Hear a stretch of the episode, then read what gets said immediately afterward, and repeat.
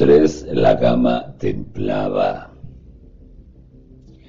Las dos gamas precedentes definen, identificando las notas muy próximas como do sostenido y re bemol, etc. 12 intervalos que además son ligeramente desiguales. La gama templada divide también la gama en 12 intervalos, pero iguales a priori. Resulta de ello que la potencia 12 de cada uno de estos intervalos iguales es igual a 2. Es el intervalo de octava.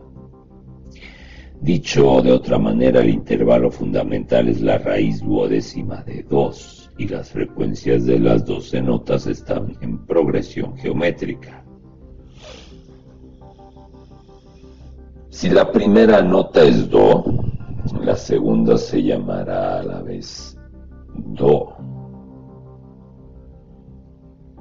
Do sostenido y Re bemol, etc., que serán en esta gama dos notas idénticas. La manera más simple de determinar el intervalo fundamental, raíz duodécima de 2, consiste en apelar a los logaritmos este intervalo fundamental es un número irracional. De ello resulta que la gama templada no posee ningún intervalo simple, lo que habría desesperado a Pitágoras y las notas que la componen no tienen ningún armónico común. Lo que está bien lejos de la concepción de los físicos sobre la afinidad de los sonidos. No obstante, las notas de esta gama son bastante cercanas a las de las dos precedentes como para recibir los mismos nombres, aunque ninguna coincide exactamente con su homónima. La gama templada es pues de una concepción matemática netamente más complicada que las otras y no pudo ser ideada antes de la invención de los logaritmos. Juan Sebastián Bach, que fue el primero en utilizar la gama templada, solo pudo hacerlo porque Neper lo había procedido e inventó los logaritmos poco después de 1600. Esta gama se convirtió naturalmente en aquella por la cual se afinan los instrumentos de sonido fijo. Aparte de estas eh, tres gamas se han concebido otras. Los partidarios o los partidarios fanáticos de la sección áurea han tratado de aplicarla a la longitud de las cuerdas. Estas investigaciones, aunque muy interesantes, no han logrado destronar a las gamas tipos, que siguen siendo las únicas en uso. Este plural, como hemos visto, es prácticamente un singular y la gama de Bach no es de hecho más que la hija de la gama griega con la cual se identifica en la práctica. Nos queda por intentar la crítica matemático-filosófica de estas tres gamas y ver si no sería posible que los matemáticos participaran en la renovación del arte de los sonidos. Su valor estético no está en discusión. Es un hecho establecido por la potencia emotiva de la música. Se plantean entonces las cuestiones siguientes. Número uno, ¿de dónde proviene este valor estético? Número dos, ¿agotan estas gamas las posibilidades de expresión de la música? Número tres, no sería posible e interesante utilizar otros sonidos que los que ellas nos imponen. Las gamas de Pitágoras y de Sarlino son para los matemáticos de idéntica concepción. Ambas se reducen a relaciones simples. La gama templada que utiliza relaciones irracionales no puede derivar su valor emotivo exclusivamente del frágil argumento de que cuenta con intervalos iguales. Pues entonces se habría podido plantear a sus creadores la siguiente pregunta. ¿Por qué 12 intervalos en una octava y no 7 o 15, etcétera? La respuesta me parece evidente porque mediante la división en 12 intervalos se obtienen sonidos prácticamente identificables con los de la gama griega. La gama templada ha sido creada pues a semejanza de la gama griega. La misma observación es válida para la gama de Sarlino, que entre los sonidos que permite tener en cuenta no utiliza más que los ya definidos por Pitágoras. El problema estético de las gamas vuelve a recaer íntegramente, por lo tanto, sobre la gama griega. Su valor artístico reside en la siguiente concepción admitida por las artes en general. Las relaciones simples son elementos creadores de belleza. Es también un hecho establecido por la existencia de obras de arte concebidas según este principio. Podemos afirmar, pues, con toda la prudencia que debe acompañar a tales afirmaciones. Nuestras gamas son bellas porque participan del principio griego de armonía basado en la utilización de relaciones simples. Aquí el matemático se plantea el problema relativo a la recíproca de esta afirmación. La belleza no puede ser creada más que por relaciones simples. La respuesta es no. Consideremos desde el punto de vista musical algunos hechos de orden personal o general que demuestran esta afirmación.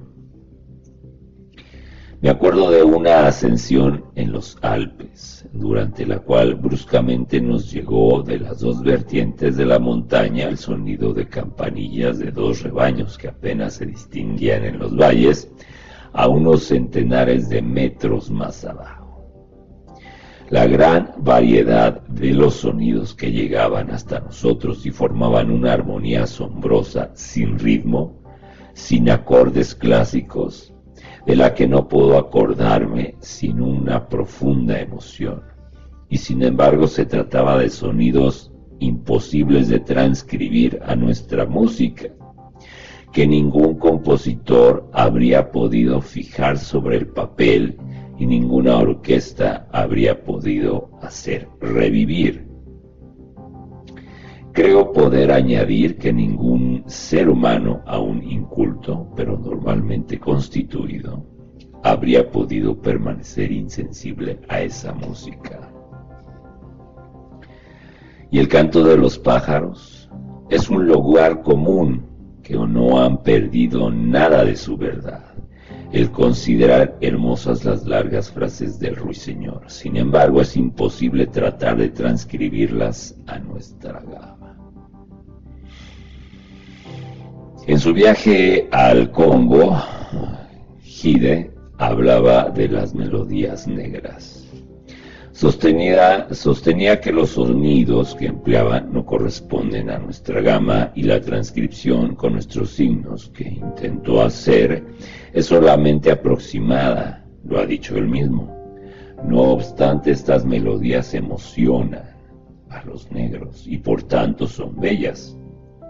Es evidente que nos desconciertan. 2500 años de atavismo musical no se desenraizan tan fácilmente. Pero de ello no tenemos derecho a deducir que estas son desprovistas de estética.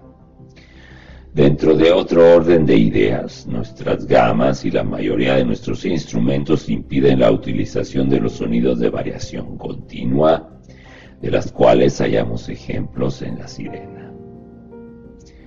En el dominio de los sonidos más bien desagradables o en las modulaciones del viento en los árboles o debajo de las puertas. De esto resulta que nuestra música no agota y no puede agotar todos los recursos del arte de los sonidos No hay que concluir de esto que nuestro arte musical está viciado de pobreza original.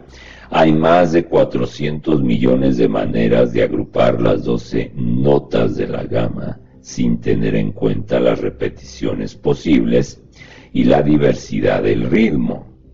Los compositores gozan pues de enorme libertad.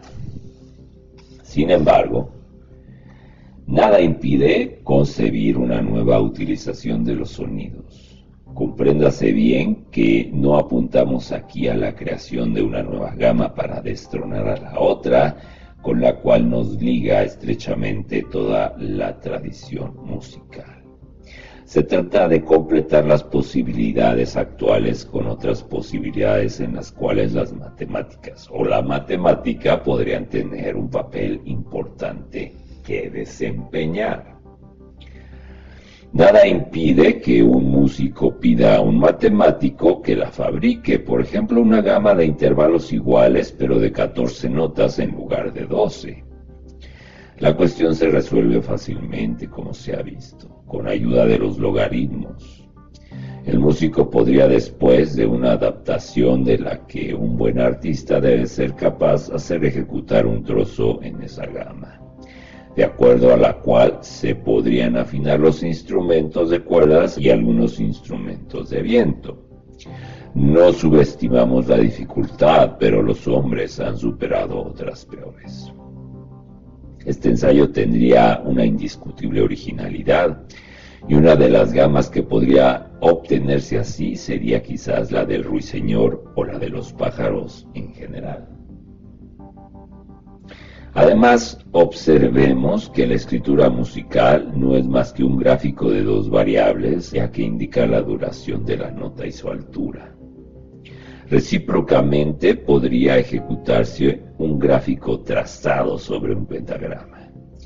Dibujemos una curva sobre el papel de la música. Los puntos de intersección de esta curva con, los, o con las líneas definirían o definirán una nota cuya duración podrá indicarse por la distancia horizontal que separa a dos puntos de intersección